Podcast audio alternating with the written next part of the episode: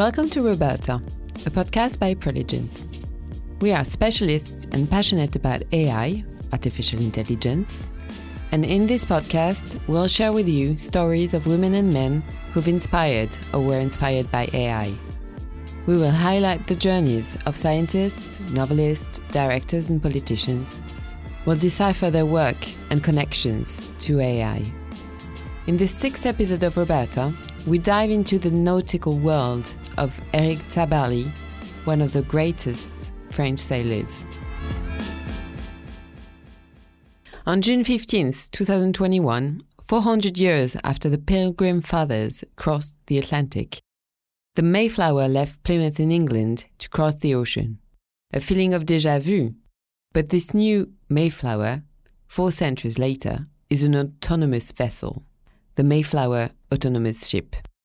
Unfortunately, the attempt to cross the Atlantic with no sailors on board was a failure. Nevertheless, the project succeeded in proving to the general public that the race to innovation in the maritime world is still going strong. What would Eric Tabarly, one of the greatest sailors, have thought of this autonomous vessel? This is the question we will try to answer with Coralie Trigano, export sales manager at Preligens.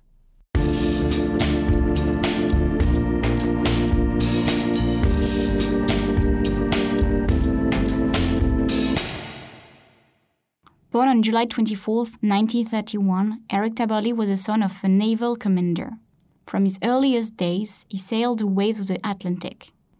He was only seven years old when his father bought a sailing boat whose name would mark him throughout his life, the Pen Duick. In 1952, he joined the French Navy's aviation service as a pilot in the midst of the Indochina War, where he carried out his first operational missions. But he missed the sea and thus decided to continue his training at the École Navale to become an ensign in 1960. After a few years, he returned to his childhood love, offshore racing. Wishing to participate in the 1964 single handed transatlantic race, he managed to obtain a special detachment from the French Navy. It was on this occasion that Tabarly specially designed his first boat, the Pen Duick II, a 13.60 meter ketch, with which he won the race by crossing the finish line first on June 18, 1964. Following this exploit, he was made a Knight of the Legion of Honor by Charles de Gaulle. His missions within the Navy were also unique.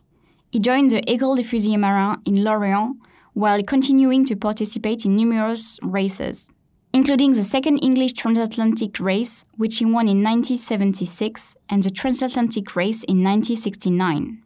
He also set the transatlantic sailing record in 1980. After 33 years of loyal service, Eric Tabarly officially left the Navy in 1985 to devote himself fully to offshore racing.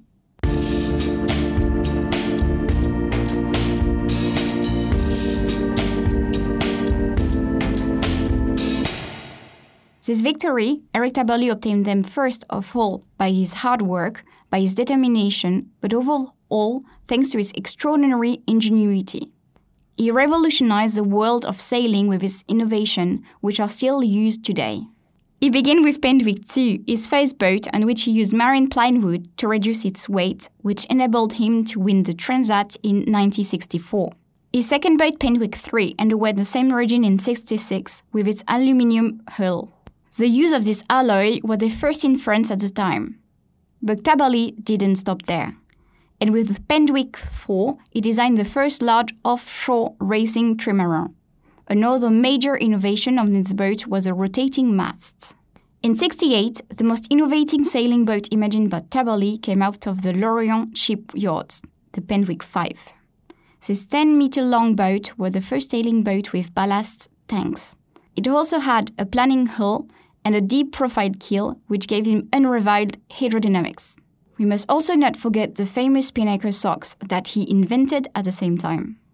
Last but not least, Tabarly also created foils that were designed to suspend the boat over the water to reduce the contact and therefore the adherence between the wet hull and the surface of the water. Unfortunately, this invention did not make Tabarly's Paul Ricard win. However, he did manage to unveil this innovation to the world. Today, the use of the foil has been democratized and is a necessity for offshore racing. Tabarly's innovations were so numerous that it's difficult to list them all, but it's undeniable that with them, Tabarly left an invaluable legacy to the sailing world. He established a true French school of sailing and trained many skippers including Olivier de Kersauson, Marc Pajot, Titouan Lamazou, Jean Le Cam, and many others. He is still a source of inspiration and a model for today's skippers. As often said by Philippe Artz, the figurist and former Marine Commando that we support at Preligens.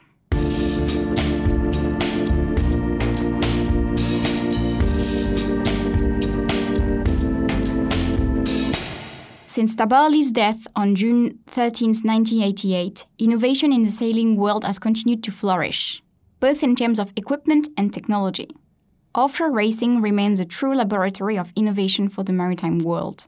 Today, a few days after the arrival of the Transat Jacques Vabre 2021, the performance of the Ultime Trimaran, this flying boat on foils, at more than 40 knots is extraordinary and continues to improve.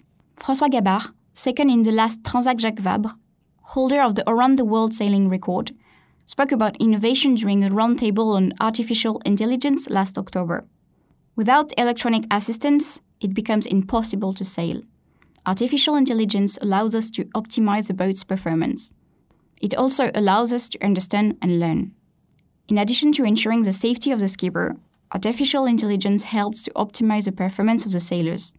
The two teams, skipper boat and man machine, merge to become the trio skipper boat machine. It's now to the sailor to find the best balance in this new equation.